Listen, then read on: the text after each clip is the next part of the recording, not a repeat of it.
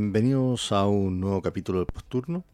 Esta vez vamos a conversar de un tema que espero que salga en varios capítulos, ¿ya? y vamos a hablar de sepsis. Sin duda han habido grandes cambios al respecto en el último tiempo y hoy nos vamos a enfocar en la fisiopatología, que probablemente sea lo más aburrido y tedioso para nosotros que somos más prácticos, pero siempre es bueno saber un poco más. ¿ya? Vamos a empezar primero con la última definición que tenemos, ¿ya? Y en el fondo las últimas definiciones sacaron el concepto de SIGRS y sacaron el concepto de sepsis severa, etcétera y cambiaron a una definición que es bastante más, eh, no sé si pragmática, pero es más eh, generalista desde el punto de vista de la definición que teníamos antes y en el fondo habla de una disfunción orgánica que amenaza la vida por una respuesta desregulada frente a una infección y esto es mediado por el huésped en el fondo, ¿ya? Cuando hablamos de disfunción orgánica se habla de un cambio en el sofá con respecto a su basal, ¿ya? Y después tenemos la definición de shock séptico, que es en el fondo un estado donde hay una falla circulatoria, metabólica y o celular que aumenta la mortalidad y la morbilidad del paciente. Entonces, lo que se desprende de esta definición es que eh, efectivamente tenemos falla orgánica, una falla orgánica que nos puede llevar al shock, ¿ya? Eh, pareciera ser que la parte circulatoria metabólica es muy importante y por supuesto todo eso va a estar mediado por eh, respuestas celulares. ¿ya? Eh, es algo que es grave en el punto de vista de que escapa a la capacidad de poder resolverse por sí solo en la mayoría de los casos. ¿ya? Y eh, básicamente lo que ocurre con esta respuesta desregulada es que hay mediadores y estos mediadores van a ser tanto inflamatorios como antiinflamatorios. ¿ya? Y esta respuesta inflamatoria es medida con esta contraparte antiinflamatoria, también nos va a llevar tanto a inflamación como a inmunosupresión. Y esta inflamación va a persistir incluso después de haberse tratado la infección. Por lo tanto, los pacientes sépticos muchas veces se trata el foco y siguen estando gravemente enfermos ya por diferentes em, procesos que vamos a ir viendo en este capítulo. Cuando hablamos de, de los órganos y los tejidos, vamos a enfocarnos primero en eso y después vamos a ir a hablar un poco más de las células y la biología molecular que hay detrás de esto para hacerlo más fome aún. ¿Ya? Eh, básicamente, si es que vemos los órganos y los tejidos y vamos a ver el corazón, sabemos que va a haber disfunción ventricular, ¿ya? pero el corazón, una vez que ya se ha repletado de volumen el paciente, va a tener un gasto cardíaco que va a ser normal o que incluso puede estar aumentado. ¿ya? Y esto va a ser en gran parte porque va a haber una muy baja resistencia vascular periférica. Con respecto a lo circulatorio también sabemos que va a aumentar el lactato. Y acá en el tema del lactato siempre va a estar la controversia de por qué está aumentando el lactato. ¿ya? El lactato sabemos que tiene varios mecanismos por los cuales puede subir. Eh, podemos tener una falla hepática, por ejemplo, y no tenemos eliminación puede haber hipoxia, ¿ya? y por eso estamos ocupando eh, el metabolismo anaeróbico, o también puede haber una glicólisis aeróbica que sea mediada por la adrenergia. ¿ya? Entonces, un paciente que está muy enfermo, que está muy adrenérgico, que está muy en el agudo, puede ser que el lactato no necesariamente hable de hipoxia tisular, sino que también nos pudiera estar hablando del estado de adrenergia de nuestro paciente. Un órgano importante que tiene mil metros cuadrados es el endotelio. ¿ya? Y el endotelio es básicamente un órgano que tiene varias funciones. Entre esas está la regulación vasomotora, está el movimiento de células y nutrientes entre la circulación y los tejidos. Va a tener un factor importante, un rol importante dentro de la coagulación y también en el balance inflamatorio y antiinflamatorio. Cuando hay una falla microcirculatoria, se producen estímulos locales y eso va a provocar algunos coágulos y con esto aumenta la expresión de factor tisular, aumenta lo del depósito de fibrina y aumenta la alteración de los mecanismos anticoagulantes. ¿ya?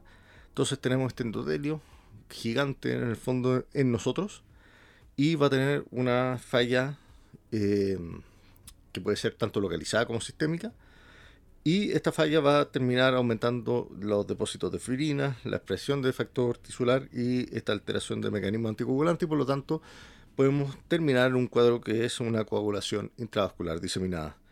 Y esto va siempre de la mano con el aumento de la falla de órganos y el aumento en la mortalidad. Cuando hablamos de falla endotelial y hablamos de algo bastante más localizado, vamos a ver un aumento de la permeabilidad, eh, por ejemplo, en el pulmón, ¿ya? Y esto nos va a llevar a un exudado muy rico en proteínas, ¿ya? Y este exudado rico en proteínas va a terminar provocando en el alveolo alteración BQ, ¿ya? De la perfusión y la ventilación. Va a haber hipoxemia y se va a disminuir el compliance. Vamos a tener un pulmón que es mucho más rígido. Y esto va a terminar produciendo un síndrome de estrés respiratorio agudo, ¿ya? Em, y el endotelio no es el único responsable de esto, sino que también tenemos el epitelio, ¿ya? Y el epitelio por la hipercitoquinemia, o sea, por tener muchas citoquinas dando vuelta, también va a aumentar su permeabilidad, ¿ya? Al aumentar la permeabilidad, va a haber daño en el tracto digestivo, en el intestino, y esto se da básicamente por la activación, por ejemplo, de las enzimas pancreáticas y por lo tanto empieza a ocurrir una autodigestión, ¿ya? Y también el daño al epitelio va a aumentar la permeabilidad en el intestino y esto va a aumentar la translocación bacteriana. Al haber autodigestión y aumento de la translocación bacteriana, lo que vamos a tener es aumento en la inflamación. Y al aumentar la inflamación vamos a tener más hipercitoquinemia. La falla epitelial también va a ser responsable en el hígado de la colestasia, por ejemplo, y que sabemos que vamos a buscar cómo está la bilirrubina en nuestros pacientes que están sépticos. Cuando hablamos de la falla renal aguda de estos pacientes, siempre se nos dijo que los pacientes tenían problemas eh, de perfusión. Y como tenían mala perfusión, no se oxigenaba bien el riñón y por lo tanto había una necrosis tubular aguda que era diseminada. Eh, o sea, generalizada. Y la verdad es que se ha visto que en realidad eso no explica todos los procesos. ¿ya? Eh, en el fondo hay modelos que ven que la perfusión se puede mantener, pero pareciera ser que hay eh, mediadores inmunes e inflamatorios que van a terminar en la disfunción tubular y microvascular. ¿ya? Por lo tanto, el daño del riñón, si bien puede ir de, en parte en algunos pacientes por un problema de perfusión, pareciera ser que incluso con buena perfusión los pacientes van a tener problemas em, secundarios a esta respuesta inmune que está descontrolada por parte de nuestro paciente y que van a ir a atacar diferentes órganos. El sistema nervioso tiene un doble rol, ¿ya? Eh, o sea, o tiene dos partes acá. Tiene una parte como, eh, como activa, en el sentido de que es uno de los actores importantes de la respuesta inflamatoria, ¿ya? Y, y más que nada tiene un rol antiinflamatorio del sistema nervioso, pero también es bastante susceptible y bastante lábil a la sepsis y sobre todo mientras más graves sean. El sistema nervioso tiene sus quimioreceptores o quemorreceptores en el cuerpo carotídeo, tiene sus aferencias vagales y hay algunas áreas del cerebro en que la barrera hematoencefálica es permeable pero por una cosa constitutiva, no por algo dañino en el fondo, sino que somos así, ¿ya? Y estos van a responder a citoquina. Y cuando ven las citoquinas, lo que hacen es estimular los diferentes núcleos en el troncoencéfalo y van a gatillar una eferencia vagal que es mediada por. Eh, que es colinérgica en el fondo. Y esta va a inhibir la producción de citoquinas por células inmunes innatas en el vaso, el intestino y otros órganos. Por lo tanto, el sistema nervioso tiende a apagar la, inflamación. En el fondo, cuando ya está percibiendo que hay muchas citoquinas dando vuelta, eh, lo que hace es mandar esta eferencia vagal. Eh, con, con esto trata de inhibir la activación de estas células innatas.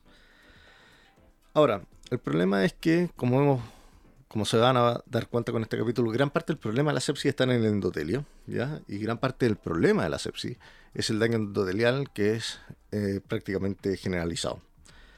El daño endotelial a nivel cerebral eh, lo que va a hacer es aumentar la producción, o sea, la permeabilidad de citoquina, se va a generar un edema que es eh, perivascular, va a haber estrés oxidativo, va a haber una leucoencefalopatía, va a haber alteración difusa de todos los neurotransmisores y con esto se va a generar el daño cerebral y por eso no es raro ver a estos pacientes con delirium o ver a estos pacientes encefalópatas o ver a estos pacientes que llegan incluso comprometidos de conciencia en coma. Además, le va a pasar al cerebro que si este cuadro séptico es muy severo y tiene mucha falla de órganos, nuestros principales órganos depuradores también se van a ver alterados. Entonces nuestro riñón y nuestro hígado podrían no funcionar y esto va a aumentar las toxinas. Y ya todos hemos visto pacientes urémicos que se comprometen de conciencia, hemos visto pacientes eh, con encefalopatía hepática, que también vienen comprometidos de conciencia. Por lo tanto, el cerebro recibe varios golpes dentro de eh, estos cuadros sépticos. Ya pasando al sistema inmune, eh, estos pacientes van a quedar con una supresión que es prolongada, ¿ya? Y se hizo un estudio en que se vio el vaso de pacientes eh, que fallecieron en la UCI por cuadros de sepsis y se dieron cuenta que había una depresión de CD4 y CD8, ¿ya? Al haber una depresión de los CD4 y los CD8, esto hace que haya mayor activación de cuadros virales y mayor propensión a cuadros fúngicos, ¿ya? Los CD4 básicamente eh, desaparecen por apoptosis, ¿ya? Y por lo tanto, eh, esto además queda como con una energía y una dificultad para volver a regenerarse que puede durar bastante tiempo. Eh, la inmunosupresión, que la podemos ver por la aparición de enfermedades oportunistas, como las enfermedades fúngicas o el citomegalovirus, sabemos que está asociado a más mortalidad, tanto a 28 días como al año. ¿ya? En el fondo, esta inmunosupresión es tan importante en estos pacientes que incluso después de un año esto va a seguir afectando la calidad de vida y la sobrevida de nuestros pacientes, ¿ya? Porque van a quedar susceptibles a diferentes otras infecciones. Y más encima, estos pacientes se van a ver en el problema de que van a ser pacientes de UCI. Muchos de estos pacientes van a ser de UCI durante mucho tiempo. Entonces el paciente de UCI básicamente cuando tiene un síndrome de distrés respiratorio agudo, importante, y tiene su falla pulmonar, lo que se hace es conectarle un ventilador mecánico invasivo. El ventilador mecánico invasivo, ¿ya? Y en el fondo acá es donde salen todos estos estudios de ventilación protectora y por peso ideal. Pero el problema que tienen es que igual va a provocar injuria, igual provoca inflamación. ¿ya? En el fondo los cambios eh, bruscos de presión, y no tanto de presión, sino que de volumen de los alveolos, estos van a terminar haciendo que eh, se liberen más metaloproteinasa y se liberen más mediadores inflamatorios y podrían empeorar el síndrome de distrés respiratorio agudo. Para tener un paciente en un ventilador tenemos que sedarlo y con esto aumenta el delirio y aumenta la encefalopatía. ¿ya? Estamos intoxicando nosotros a un paciente con un fin que es poder mantenerlo ventilado o mantenerlo tranquilo. Esto además hace que baje la movilidad y aumente el catabolismo muscular, ¿ya? Y como vamos a ver más adelante, eh, la sepsis es una enfermedad sumamente catabólica, ¿ya? Y se pierde mucha masa muscular y mientras más fallas orgánicas, más fallas musculares van a perder. Ahora, ¿cuál es el problema con la debilidad, la falta de movilidad y el catabolismo? Que provoca una debilidad neuromuscular. Y es por eso que estos pacientes que pasan gran tiempo intubados pierden masa muscular hasta en el diafragma y cuesta extubarlo después. En el intestino eh, está la translocación bacteriana ¿ya? y hay alteraciones nutricionales. Gran parte de estos pacientes eh, van a estar eh, con déficit calórico, van a necesitar trabajo de joyería por parte de nutrición y muchos de ellos además puede que permanezcan en ayuno durante un tiempo. ¿ya? Es importante empezar a alimentarlos, pero eh, el intestino está dañado, está con un aumento de la permeabilidad y por lo tanto puede empeorar el cuadro inflamatorio. Y con respecto a la inmunidad, eh, los pacientes con shock séptico eh, pasan por antibióticos de amplio espectro. Y se les da mucho antibiótico amplio espectro. Es más, puede que estén con antibióticos, que estén con antivirales, ¿ya? Y esto va a aumentar el riesgo de infecciones nosocomiales. Y con infecciones nosocomiales están la mayoría de las bacterias que más miedo tenemos, que son aquellas que empiezan a ser resistentes a todos estos antibióticos de amplio espectro. ¿ya?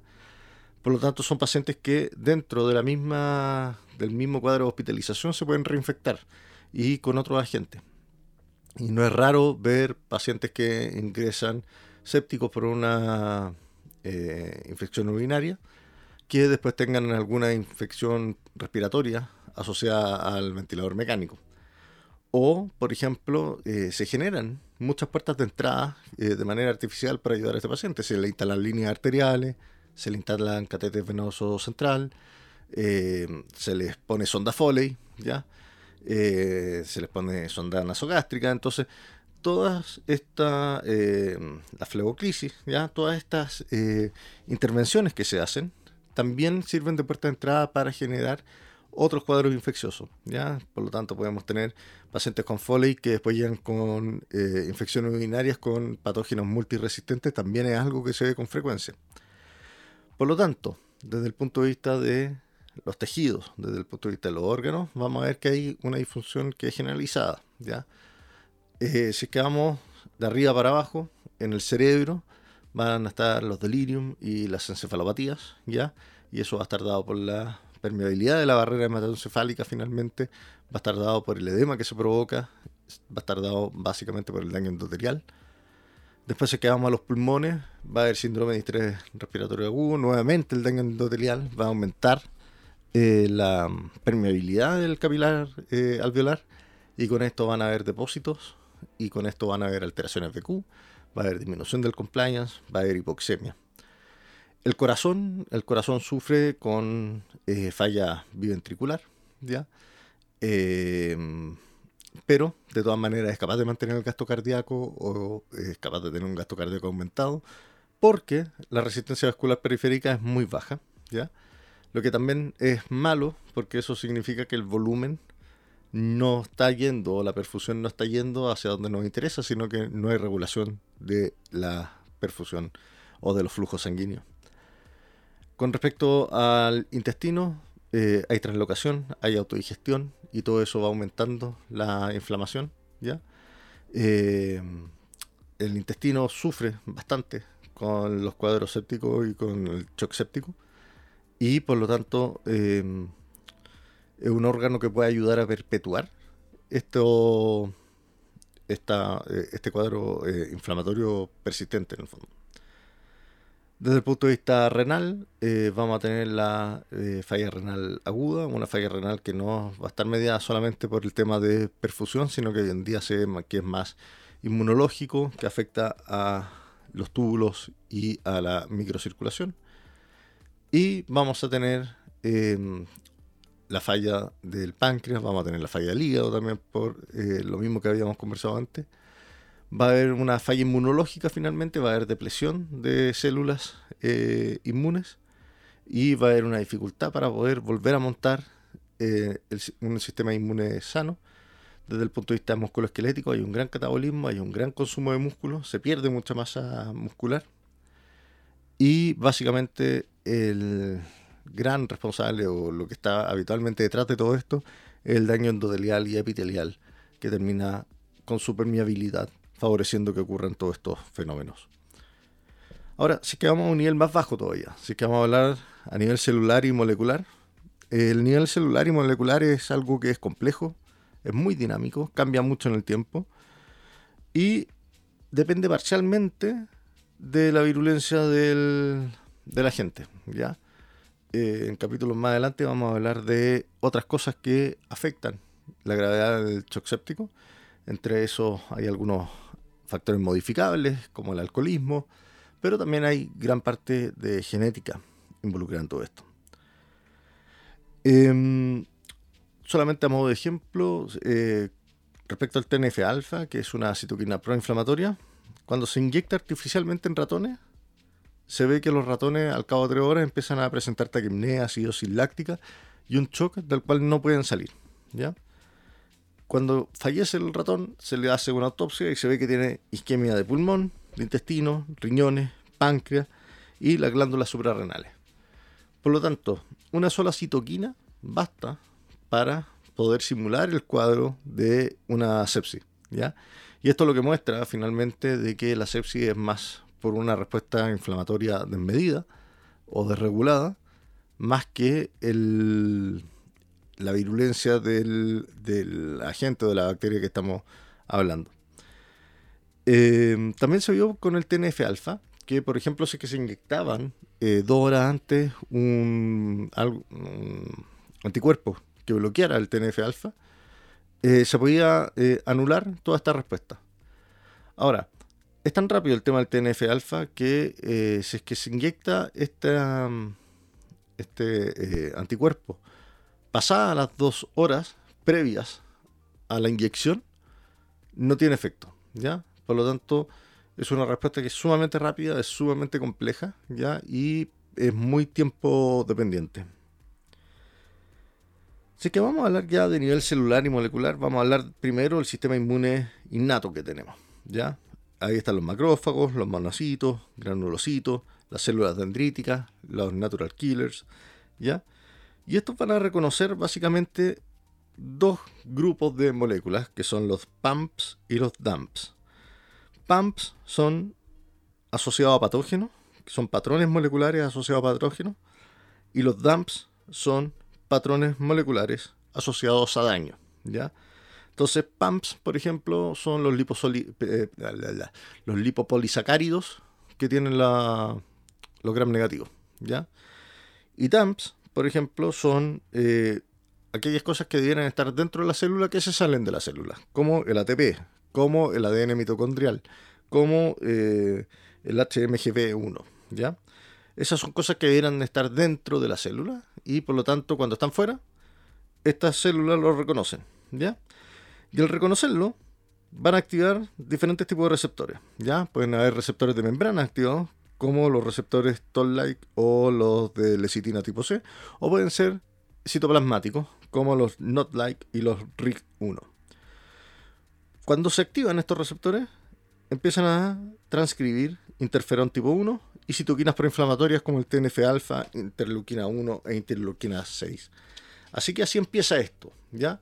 Este cuento empieza con que tenemos un sistema inmune innato y que va a reconocer cosas que vienen de fuera que son malas o cosas que debieran estar dentro de la célula y que por alguna razón ya no están dentro de la célula. Y cuando reconoce eso, lo que hace es empezar a producir interferón tipo 1 y estas citoquinas proinflamatorias. Ahora, esta respuesta puede ser aún más compleja todavía y, por ejemplo, este receptor intracelular, el NOT-like, se va a unir en complejo, ¿ya? Y va a formar varios de estos complejos con eh, los DAMPs o los PAMPs o lo que sea y van a estar ahí eh, eh, dando vueltas y se van a ir juntando entre ellos. Y esto va a terminar produciendo un inflamosoma, inflamasoma, ¿ya? O sea, es tan malo esto que se llama inflamasoma. Y lo que hace el inflamasoma es liberar interleuquina 1 beta e interleuquina 18. Y lo que termina haciendo es gatillando la muerte celular programada. Es decir, lo que hace es una, una piroptosis, que es cuando la, por medio de la cascada de Caspasa, una célula infectada muere. ¿ya? Por lo tanto, los inflamosomas son capaces de eh, inducir la apoptosis de las células que están afectadas. Por lo tanto, las citoquinas proinflamatorias, ¿qué es lo que van a hacer? ¿Cuáles van a ser su rol dentro de esta respuesta? Uno, van a aumentar el número, la vida y la activación de las células de la inmunidad innata.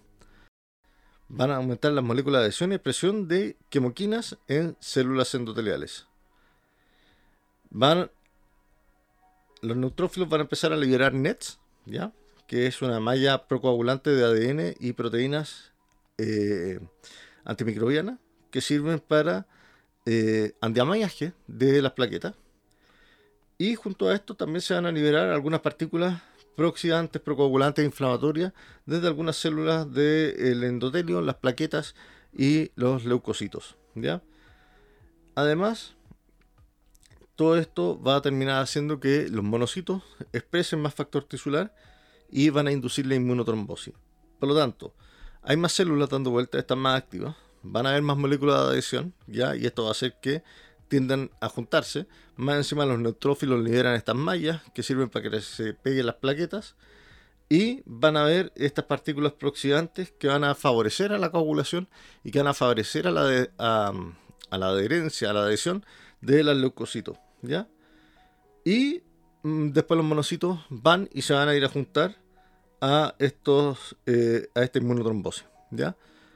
En el fondo, el inmuno, este inmunotrombosis, este inmunotrombo que se forma, su objetivo es ir a cazar o que se meta ahí la bacteria y ellos poder eh, fagocitarla y poder destruirla eh, dentro de ese mismo inmunotrombo. ¿ya? Una vez que eh, la una vez que la bacteria ya está ahí, ya en el fondo empieza a ser atacada, esto va a liberar más citoquinas y va a llamar a más células y va a traer más células hacia este inmunotrombo. Entonces, cuando vemos el daño precoz, básicamente va a estar dado por las especies reactivas de oxígeno, que van a provocar daño celular y mitocondrial sobre todo. Se va a activar el complemento, que va a favorecer aún más a las especies reactivas de oxígeno, pero además va a promover la liberación de enzimas y la expresión de factor tisular. Y esto va a llevar a daño, por ejemplo, en células muy sensibles como células de la médula adrenal. Y además la inmunotrombosis puede terminar gatillando la coagulación intravascular diseminada. Existe esta disfunción metabólica que viene después y eh, está dado básicamente por un catabolismo que es muy importante, ya en donde hay una pérdida, una gran pérdida de masa muscular y esta gran pérdida de masa muscular va asociada también, por ejemplo, al daño multiorgánico que tiene el paciente y además hay un daño mitocondrial que finalmente termina en la baja ATP y baja la función celular. ¿Qué es lo que pasa? Se ha visto que estos pacientes en realidad no es como que se licúen y tengan grandes apoptosis de todos los órganos, sino que pasa que pierden la función de las células de cada uno de estos órganos, ¿ya? Y empiezan a entrar como este estado de hibernación, ¿ya? Y esto está dado básicamente porque empieza a haber daño a las células y este daño celular, mediado por eh, las especies reactivas de oxígeno, van a dañar directamente la mitocondria, ¿ya? Y se deja de producir ATP. Al bajar el ATP, la célula deja de funcionar y al dejar de funcionar deja de cumplir su objetivo dentro del cuerpo. Por lo tanto, las células endoteliales ya no sirven de barrera, las células, eh, las neuronas ya no conducen bien los estímulos, el corazón empieza a flaquear ya y se empieza a generar una mm, em, se empieza a generar como un apagado sistemático ¿ya? de nuestro cuerpo. ¿ya? Por lo tanto, el daño, finalmente, la disfunción final que tiene la sepsis, más que ser la liquefacción o la apoptosis generalizada de la célula, es la reducción y generalizada de ATP. ¿ya? Y eso es lo que termina gatillando todas estas fallas multiorgánicas. Después cuando hablamos de la resolución, básicamente eh, este es un cuadro que empieza, se gatilla, pero en algún minuto tiene que terminar, o si no estarían todos muertos, ¿ya? Y esta resolución no es un acto pasivo, no es que se empiecen a apagar las vías inflamatorias, sino que hay un acto activo que es la generación de citoquinas antiinflamatorias, ¿ya? Y entre las citoquinas antiinflamatorias, la más importante está la interleuquina 10, que va a ir a, inhibir directamente a la interleuquina 6 y al TNF gamma, pero además va a favorecer a la producción del receptor soluble de TNF-alfa e interleuquina 1. Por lo tanto, cuando hay receptor soluble, lo que va a hacer eso es secuestrar TNF-alfa, secuestrar interleuquina 1 y los va a sacar de la circulación y por lo tanto los va a inactivar. ¿ya? Y em, con respecto a qué va a pasar con todas estas cosas que quedan dando vueltas, porque en el fondo estamos hablando de mucha muerte celular, de muchas membranas dañadas, existe algo que se llama la autofagia, ¿ya? que es que la, todos estos daños celulares, estas células blancas las empiezan a, tomar, agarran los dumps, agarran los pumps, ¿ya? que son los mediados por daño, los mediados por patógenos, lo incorporan en vesícula y después lo someten a degradación lisosomal. ¿ya? Por lo tanto, la manera de deshacerse de todas estas proteínas y de todos estos patrones moleculares dañinos es degradándolos en el lisosoma. ¿ya? que vemos eh, nuevamente a la interleuquina 10 y al TGF beta, ¿ya? Ellos van a promover un fenómeno que se llama esferocitosis. ¿ya? ¿Y qué es la esferocitosis? Básicamente es la fagocitosis mediada por macrófagos de las células inmunes que hicieron apoptosis en los diferentes tejidos. ¿ya? En el fondo hay que limpiar, hay que barrer, hay que sacar todo lo que no debe estar en los tejidos.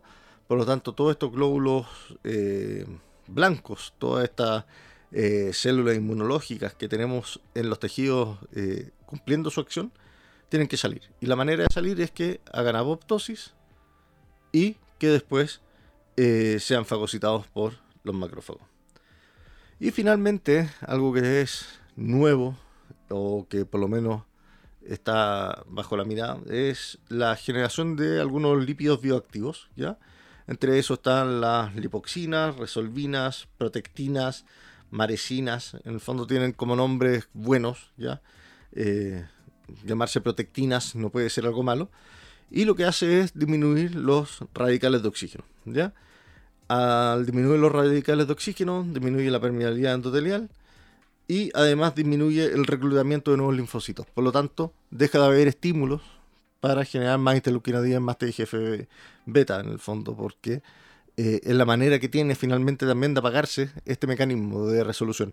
En el fondo es autolimitado, ya eh, el mismo se acaba, sino su principal eh, promotor también termina cediendo dentro de su mismo ciclo. ¿ya? Por lo tanto, la resolución también pasa a ser un acto complejo, ¿ya? también pasa a ser un acto que requiere energía y que requiere de un sistema inmune bastante sano. Así que eso, esta es la primera entrega de esta serie de episodios de sepsis, ¿ya? Eh, básicamente lo que quiero que se lleven para la casa es que eh, gran parte de la Mm, de la fisiopatología de esto todavía no está del todo clara, ¿ya? Pareciera ser que la cosa no depende tanto de la macrohemodinamia como pensábamos al principio. No hay tanto tema de perfusión, sino que pareciera ser todo temas más mediados desde el punto de vista inmunológico, ¿ya? El daño endotelial finalmente termina siendo uno de los factores más importantes dentro de la patogénesis de, este, de la sepsis, ¿ya? Y bueno, más adelante vamos a seguir hablando de cómo reconocerlo, cómo diagnosticarlo, cuál es el tratamiento y qué es lo que podemos hacer nosotros para mejorar. Así que eso, muchísimas gracias y espero que les haya gustado esta nueva versión del podcast en donde pusimos música de fondo y espero que no me demanden. Eso, que estén todos muy bien y nos vemos el próximo viernes.